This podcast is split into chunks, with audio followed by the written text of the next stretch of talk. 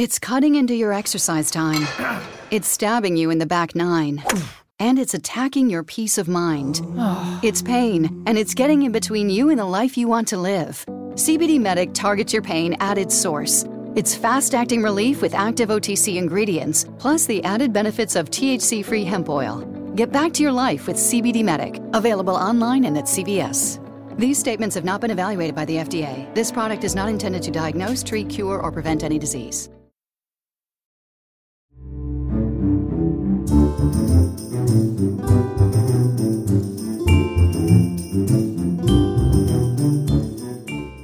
Hola, un saludo a todos nuestros oyentes, bienvenidos a otra edición de Paredro, el podcast sobre literatura, autores y libros, producido conjuntamente entre la revista 070 de la Universidad de los Andes, la Fundación Gratitud, la Fundación del Cantante Fonseca. Mi nombre es Camilo Hoyos y para el día de hoy tenemos a un invitado que hacía mucho queríamos tener en esta casa.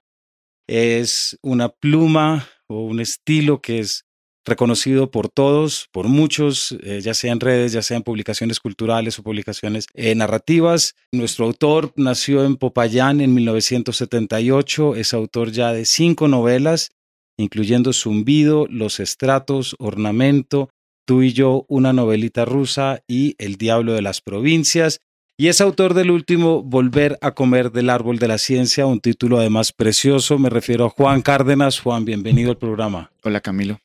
Mucho gusto estar aquí. No, gracias a ti por acompañarnos. Durante el día de hoy estaremos hablando sobre este, esta última publicación, Juan, que no me atrevo a decir que sea un libro de cuentos. No quiero arrancar por ahí, pero creo que ahí ya hay una propuesta muy interesante. Sobre eso te preguntaré qué es eso, un poco lo que tenemos. Pero antes de llegar a esas especificidades, quisiera preguntar cómo se siente escribir un libro de relatos o de textos cortos, llamémoslos, después de haber publicado cinco novelas y además con tu búsqueda estética a través de la escritura, para el cual la novela siempre ha sido una herramienta muy importante. Pues la verdad que tampoco lo sentí como una como un cambio muy brusco porque yo creo que hay como una hay un intento en las novelas de lograr una especie de mm, como de movimiento, de movimiento del lenguaje que, que me permita al mismo tiempo reflexionar, lanzar el lenguaje hacia una especie de búsqueda reflexiva eh, y al mismo tiempo sin perder eh, la posibilidad de narrar. Parecerían dos movimientos antitéticos, parecerían dos movimientos incluso que se pelean el uno con el otro. Eh, a menudo pues eh, escuchamos a estos autores que se eh, autodenominan, no, yo soy un contador de historias, a mí no me interesa reflexionar, todo eso es una especie como de, ah, para decirlo en buen, en buen criollo, una paja mental, ¿no? Y pues eh, yo pues nunca he podido concebir la literatura así, ni como yo creo que esa idea de narración pura es una, es una tontería, es decir, no, no existe la narración pura. No, no, no hay, no hay algo así como una narración pura y tampoco hay algo así como una especie de discurso estrictamente reflexivo o pensante, ¿no?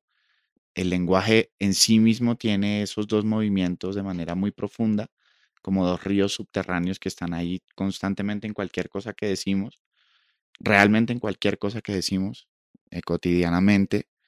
Entonces, pues el, esto es buscar por otros medios lo que ya venía trabajando en las novelas. Hay dos campos, Juan, sobre los que me gustaría preguntarte antes de entrar directamente en el libro, porque yo creo que son dos campos de que de pronto quienes no te han leído pueden entender y provocarse para ir. Estos dos campos, además del literario y de todo lo que tenga que ver con un mundo conceptual, de filosofía que estás, es tu íntimo contacto con el mundo del arte, con el campo del arte, por un lado, y por el otro no sé cómo llamar, si fascinación, obsesión, que es con el mundo natural. Es decir, es con lo botánico, con el mundo vegetal, ya en el título, además otro título precioso que es El Diablo de las Provincias, también está la pasiflora detrás y ahorita tenemos la musa paradisiaca. Entonces, si nos puedes contar de cómo llega tu escritura en esta conjunción de distintos relatos y lenguajes que yo creo que reafirman lo que ya estabas diciendo anteriormente. Pues mm, podría responderlo de dos modos distintos. Uno es decirte que sencillamente me estoy insertando en una tradición. Y es una tradición que yo sin temor alguno diría que es una tradición americana en la que el arte o una especie de aproximación o de concepción estética del, del mundo, digamos, y por tanto todo lo que tiene que ver con la esfera del arte está íntimamente ligada a una idea de lo natural, una idea de la naturaleza. Hay una de, una de las cosas que más me gustó de la biografía de, de Humboldt que publicó Andrea Wolf eh, hace, hace un par de años o así, es que mm, eh, finalmente alguien de manera muy, muy pedagógica, sencilla, clara y, y accesible a todo el mundo dice algo que digamos es una verdad para los americanos o una especie de, de carga incluso para los americanos y es que mm, el, digamos la invención de América y más precisamente la invención de nuestros estados-nación coincide en el tiempo y en, un, eh, y en una especie de cóctel eh, intelectual con la invención de la naturaleza. El libro de Andrea Wolf se llama precisamente La invención de la naturaleza. Y yo creo que eso es como un aporte lindo que tiene ese libro. Entonces, insisto, me estoy metiendo en esa tradición, que es muy larga, que tiene formas muy variadas. Lo que pasa es que yo lo hago de una manera muy crítica y, comiéndome a, mis antecedentes de un modo muy crítico, pues porque esa invención de la naturaleza muchas veces es una herramienta, un instrumento de dominación, es un instrumento ideológico, es un instrumento de destrucción incluso de la propia naturaleza. Entonces, em, yo me, meto allí como con toda la, con toda la, el instrumental de la sospecha, ¿no? ¿Y cómo se relaciona esto con lo que tú haces o tus, tus actividades mm. con el campo artístico? Pues yo Hiciste la curaduría, perdón te interrumpo, hiciste la curaduría de la María, por ejemplo, hace dos años en la Biblioteca Nacional y que tenía un componente natural. Sí, por supuesto. Absoluto. Sí, sí, claro que sí. Pues tengo un vínculo inconstante, pero siempre presente, un vínculo laboral con el mundo del arte. He sido galerista, he sido crítico de arte muchos años y por estar escribiendo sobre arte eh, terminé haciendo curadurías de algunas exposiciones no me considero para nada que sea un curador, entre, otras cosas porque tengo como serias sospechas respecto a qué significa hacer eso, ¿no? Pero justamente por este vínculo con el arte que ha sido permanente, sigo escribiendo sobre arte bastante. De hecho, algunos de los textos que componen el libro fueron encargos bien de instituciones o se escribieron para, para exposiciones. Entonces, digamos que es una cosa que siempre está allí, mi vínculo con el arte. Y me parece, digamos que también es una cosa que en la que insisto en el libro que me parece importante que se rompa ese aislamiento en el que la literatura ha insistido en quedarse respecto de, muchas prácticas y de, muchas, de muchos procedimientos de las artes plásticas. Entonces me, parece que es, deberíamos empezar a romper todo eso, eh, justamente como para ir logrando una concepción más humboldtiana del mundo en el que estamos viviendo, ¿no? Una, una concepción más amplia en la que podamos empezar a pensar de manera más integral todo, ¿no? Mm. Como, como en cierto modo hay una especie como de intriga, intriga intelectual en todo, ¿no? Como las, las cuestiones científicas se atan con las cuestiones estéticas de un modo muy íntimo, incluso con las cuestiones religiosas. Entonces, me interesa como sacar a la luz esos vínculos en los textos. A mí hay un tema que me llamó mucho la atención del libro de Andreas Wolf, por ejemplo, que yo desconocía, que es esa temporada que pasó Humboldt con Goethe. Sí, en Jena, sí. Exacto. Eso es algo que te vuela un poco la cabeza. Sí. Cuando entiendes cómo estos dos se conocieron antes, se influyeron muchísimo. Y se influyeron. Sí.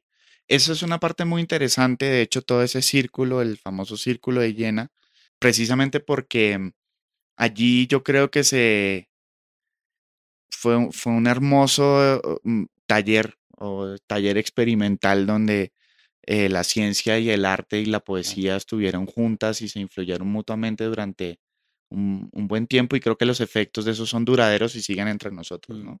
Yo creo que ese es de los grandes y de los más bonitos como eh, dinámicas que tiene el romanticismo, ese, además ese romanticismo temprano de Jena prácticamente, esa teoría de la imaginación en Schiller, todo esto de cómo comparamos el mundo newtoniano que queremos negar con todo, con todo.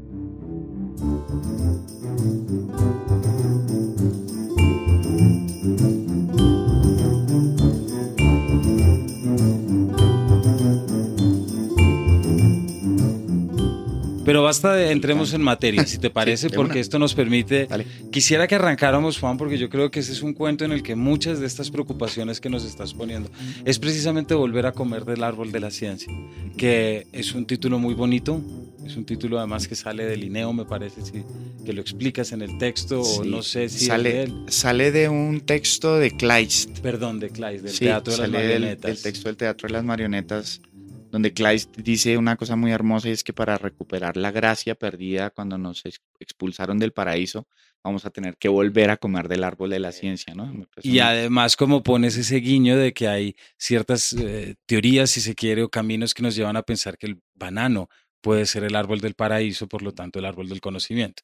Pero antes de entrar allí, este es un cuento, no sé si la palabra es complejo, pero tiene muchos ires y venires muy fascinantes porque arrancamos con una narrativa que es T. Bradshaw, el gerente de la United Fruit Company, enviando un telegrama desde Santa Marta el 24 de diciembre de 1928 al honorable embajador diciendo el general Cortés Vargas confirma orden totalmente restablecido. Es decir, entramos en territorio bananeras directamente, pero la historia que se cuenta no es la historia de las bananeras. Y incluso no hay un interés en acercarte a la, a la... Está, pero yo creo que hay más. Pues Me gustaría que, nos contaras un poco cómo llegaste a esto. Pues bueno, primero hay que decir que este texto lo escribí específicamente como para la mm, para un montaje conmemorativo que se hizo de Musa Paradisiaca, la pieza famosísima de José Alejandro Restrepo. Al final del libro yo le hago un reconocimiento especial a José Alejandro porque yo creo que José Alejandro ha sido como un maestro de, de entender la historia no sencillamente como la reconstrucción en clave positivista de unos hechos, sino que José Alejandro, digamos, se inscribe en otra escuela que es, que, es digamos, la de ir captando indicios, ¿no? Reconstruyendo hechos a partir de, un, de un paradigma indicial, digámoslo así. Y esos indicios son de muchos tipos y tocan muchísimas disciplinas y muchos discursos y muchas, muchas, incluso, no sé, ramas del conocimiento, etcétera, ¿no? Entonces, él cuando, cuando se acerca a un tema, me encanta cómo va creando como una constelación de documentos que van, que van generando pues una telaraña, una intriga, una, una, intriga. Entonces es esta idea de la, de la historia como un misterio, como un misterio que, eh, que nos va arrojando pistas sobre, sobre todo como de, de cuáles son las ideas, de cuál es la telaraña de ideas que está en el fondo de acontecimientos y de hechos y de, la historia, por ejemplo, del país.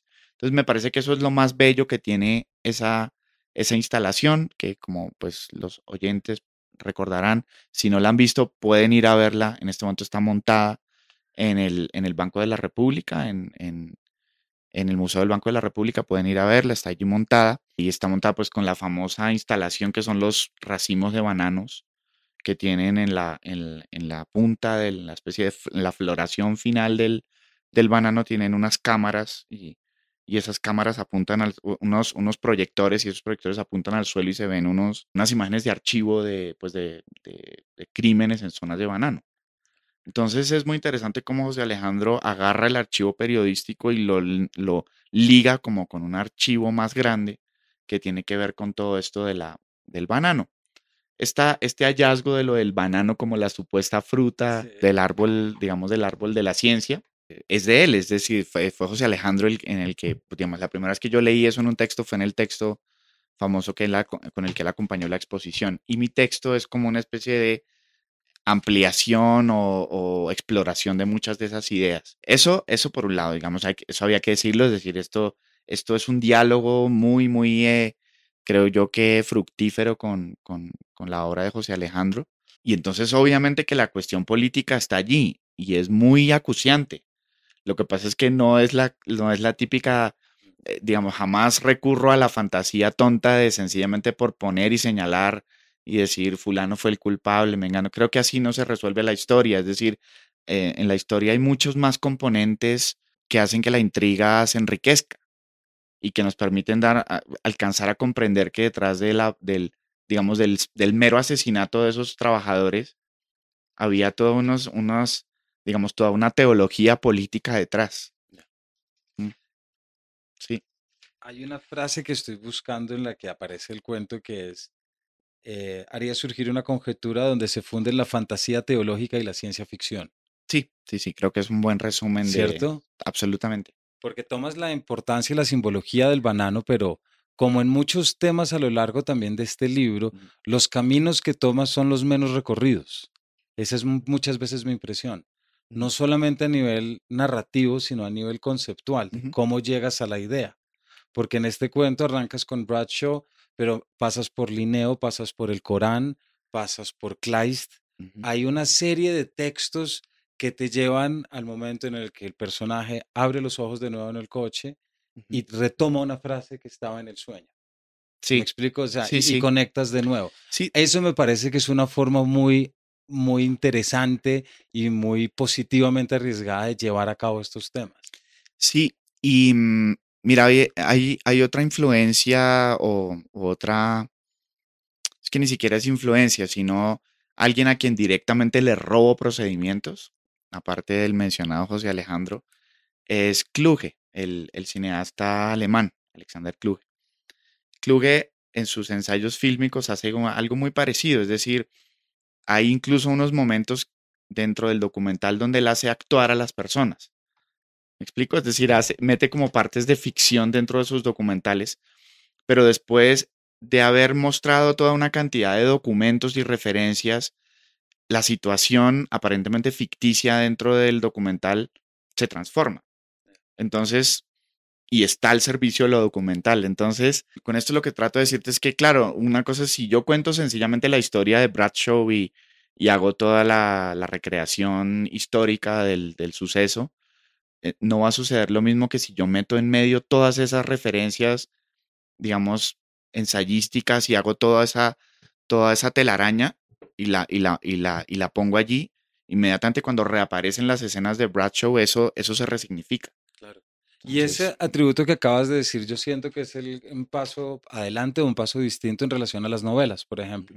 Que aquí es, hay una frase que tú acabas de decir y yo creo que hace mucha justicia a tu narrativa y es que es siempre reflexiva. Es una narrativa que no deja en paz, en el mejor sentido de la palabra. Porque la, el flujo narrativo no te deja caer en el soponcio meloso de de dejarte llevar por la página y cuando te ocurre de repente te encuentras a Kant o te encuentras a Hegel. ¿Me explico? es decir, como que regresa. Y yo siento que esa, estoy ahorita recordando, traigo, no sé qué tanto te parece a ti el, ejemplo. Estábamos hablando con Carolina Sanín sobre su libro, sobre aquellas luces, eh, luces abismales. Entonces, eh, hablábamos de cómo ella desarrolla este estilo en el que intenta siempre, que es lo, es lo más realista en el sentido en que nunca pierde de vista hacia dónde está yendo y por qué está pensando lo que está pensando, como si pudieras regresar en los pasos. A mí me pasa algo parecido con tu escritura, pero con otros caminos, unos caminos más bibliográficos y más argumentativos, si se quiere. Por eso vuelvo a mi inicio, que no sé si deba llamar a esto cuento. No porque no lo incluya, sino porque siento que va a más. Yo tampoco sé si son cuentos. Eh, de todas maneras, el libro sí es el resultado de una inconformidad mía con la deriva que han tomado, que ha tomado el género del cuento en las últimas décadas en español. Es decir, eh, mm, los textos son así precisamente por esa, por esa incomodidad, por esa, son, son casi como reactivos también a una, a una situación del cuento y a una, no sé, como a la aceptación muy, muy amaestrada de, de bueno, eh, voy a, mi, mi, mi función en la vida es el cuento perfecto o generar un cuento que sea, eh, me parecen aspiraciones tan absolutamente tristes, pobres, que estoy absolutamente seguro de, seguro de que los grandes maestros del cuento, claro que lo querían hacer bien y lo querían hacer no más que bien, fantástico, pero, pero no estaban pensando así, no, no, no tenían esa mentalidad funcionarial. Eh, de, bueno, eh, y, no sé, como, además, lo, gracioso de esa mentalidad es que está esperando o cree en la existencia de un amo que les va a decir, sí, mira, esto está perfecto. ¿No? Como, eh, no, no, no, no hay ese amo. Y entonces lo único que hay es una especie como de enorme soledad y en la que toca ir a, mm, ir a abrirse trocha en la tradición. Y me gusta lo de abrirse trocha Mm, porque conecta con eso que estabas diciendo de, de las similitudes, me parece que muy claras, ¿no? Por un, pues en ciertas partes de, de los procedimientos del libro de Carolina con este. Creo que, creo que son libros primos, primos hermanos. Y me pareció muy curioso que hubieran salido como casi que al, también. casi que al tiempo. Este es un libro que yo llevo escribiendo hace, pues mira, lo- los textos incluso tienen fechas y más o menos, llevo más o menos unos 10 años haciéndolo, quizá un poco más. Y viene de ahí, viene de una, de un- de una reacción contra el cuento. No, no, no quería hacer cuentos.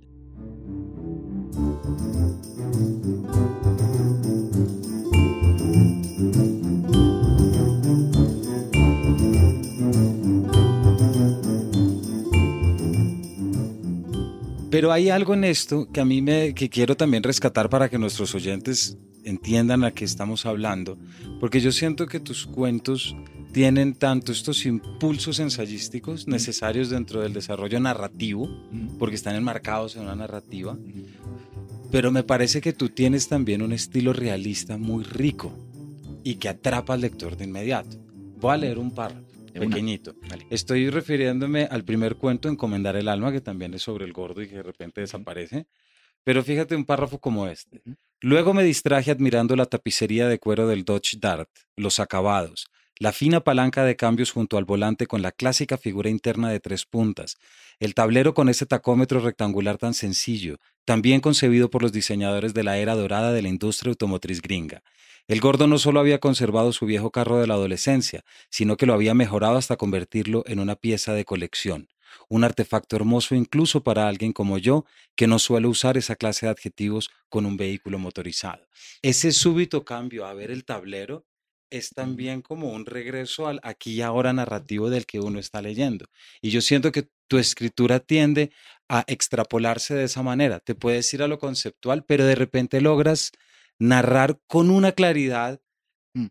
un camino de la montaña, un camino por la trocha, salir como en, ornam- en Ornamenta me parece que es el- como cierra la primera parte, un personaje sale a fumar un cigarrillo a un prado que están regando y de repente alcanzas, la descripción es perfectamente articulada para un orden narrativo, pero luego saltas a lo otro que es de orden argumentativo. Es que, es, es que tú lo ves como otro, pero yo no puedo. Yo no Ya. puedo verlo como otra. em, mira, a mí, a mí me interesan las cosas. A mí me interesan, me interesan los objetos, me me interesan los cuerpos, me interesan lo más concreto. Eh, y yo creo que la literatura es una especie de rara ciencia de lo ultra concreto. La gran literatura logra esa, esa, esa impresión de fuerza de lo más concreto, de las cosas, del objeto. Un banano en una mesa, un eso, un tacómetro de un, de un carro. eh, todo eso que uno normalmente no ve o que ve por encima o, o- o ve sin ver. Entonces la, la literatura te permite como esos momentos de, no, espérate un momento, vamos a volver a este objeto. Entonces, pero claro, en ese volver a los objetos, en ese volver a los cuerpos, en ese volver al- a las cosas, pues no es que haya un salto de repente o una discontinuidad respecto de, una, de un supuesto discurso reflexivo, sino que para mí forma parte de un mismo movimiento. Por eso te decía que, que era como, parecía, parecía antitético, pero en realidad es el mismo movimiento y, si lo, y, y creo que eso en la escritura, y quizá por eso es gracioso porque cuando yo hablo, hablo de mis libros a la gente le da una pereza horrible leerlos. Soy el, el, peor, el peor vendedor de mis propios libros porque pues a mí, obviamente a mí sí me gusta reflexionar cuando, cuando hablo de estas cosas, pero los libros son tan absolutamente materiales que me atrevo a decir sin, sin, pero sin ningún temor que jamás aburren. Mis textos no aburren nunca porque mis textos son precisamente los hace una persona a la que odia aburrirse. Entonces, me encanta esta cosa de voy a las cosas mismas, voy a las cosas mismas y cuando uno está en la cosa misma nadie se aburre, Sí, es verdad. nadie se aburre. Es verdad. Mm. Juan, hay otro tema que ya nos estamos quedando, pero para Ujú. comenzar a cerrar, yo tengo la impresión cuando leo tus cuentos que tú, así como nunca dejas la reflexión, nunca dejas tampoco a Colombia las problemáticas colombianas. Me parece que en La Trocha, que es un cuento muy significativo de una mujer que toma y, y narra su historia y está de por medio de la diferencia del destino entre hombres y mujeres, hay un contexto específico. En Viernes y Viernes también hay un elemento de sumisión. ¿Es verdad y cómo lo manejas? Pues sí, o sea, es como que yo te diría que pues yo aprendí a ver el mundo desde acá. Entonces, veo, veo el universo desde Colombia. Entonces, y siempre me, y es como una cosa que siempre me va a pasar. Creo que no voy a poder dejar de, no, no va a dejar de ser así nunca. Entonces, como que lo colombiano arroja muchas pistas sobre el destino de lo que significa ser humano hoy, en un mundo que se está destruyendo, en un mundo que estamos, que se cae a pedazos todos los días donde, pues imagínate, es que realmente estamos en un momento de destrucción increíble. Y nuestros dramas que parecen meramente domésticos, que parecen una cosa como muy local y, rural de acá, en realidad están apuntando a, a, unos, digamos, a unos dramas más universales, o pues más no, universales, que tienen que ver con esta fábula de la destrucción humana, creo yo. Ser colombiano es ser un actor de esa fábula de la destrucción humana de una manera muy trágica y horrible. Claro. Y ahí la escritura entra a jugar un papel determinante, ¿cierto? Y también quisiera preguntarte, eh, Juan, para nuestros oyentes, tú, además de las labores de escritura que llevas, también estás en este momento en la maestría de escritura creativa del Instituto Caricuervo que es una de las maestrías en escritura creativa más bonitas que podemos decir y mejor, y mejor hechas. ¿Cómo es ese encuentro con la palabra cuando llevas todo esto de lo que nos estás hablando, que es lo que está en tu cabeza cuando tú escribes mm. y lo llevas para poner en servicio, digamos, de aquellos que están aprendiendo cómo escribirlo? ¿Qué te das cuenta desde la escritura de los jóvenes, de los demás? Pues mis alumnos no me van a dejar mentir eh, y la verdad es que primero prácticamente nunca hablo de mi propio proceso ni de mis propios libros, nunca. Lo que yo trato de hacer es familiarizar a los alumnos con, primero con los procedimientos de otras artes, qué hacen otras artes a la hora de aproximarse a unos problemas estéticos, a unos problemas políticos, a unos problemas incluso religiosos o naturales, o etcétera. ¿Qué hacen esas otras artes? Eso trato de explicarlo de la manera más eh, pedagógica posible, muy, muy, no sé, como muy directa. Eh, eh, estas, son las, estas son las maneras en las que las artes responden a estos problemas estéticos. Y ahora vamos a ver cómo se relacionan esas soluciones con las soluciones de los, de, los, de los escritores. Entonces, trato de hacer ese vínculo y evitando a toda costa, por supuesto, hablar de mí mismo o de mis propios procesos, porque lo último que quiero es que mis alumnos salgan del aula aullando. Thank you.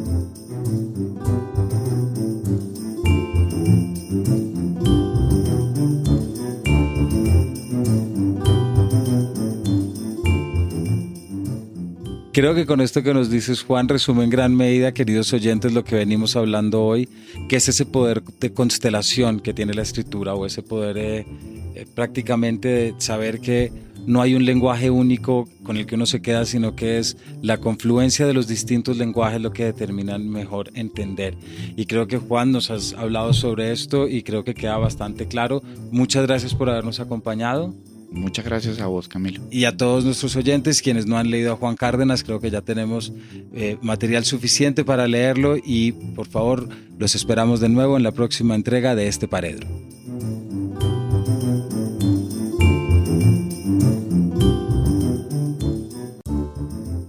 Gracias por escuchar 070 Podcast. No olviden que también pueden encontrar nuestros otros programas como Woman's Planning, Habla el Balón, A Donde Amos No Necesitamos Carreteras, Mirlo Podcast, Laguna Podcast, Paredro y Emperifolladas. Si quieren buscar estos contenidos, escriban 070 Podcast, 070 números y podrán encontrarlos tanto en Spotify, iTunes, SoundCloud, Spreaker y en las páginas de la revista 070 y Acorde Fede.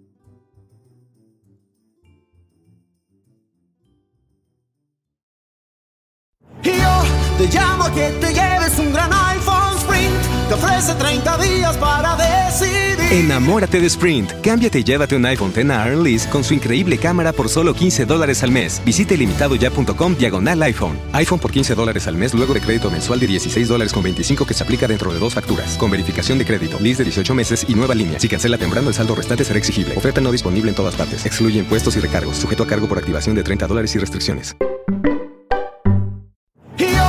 Llamo a que te lleves un gran iPhone Sprint.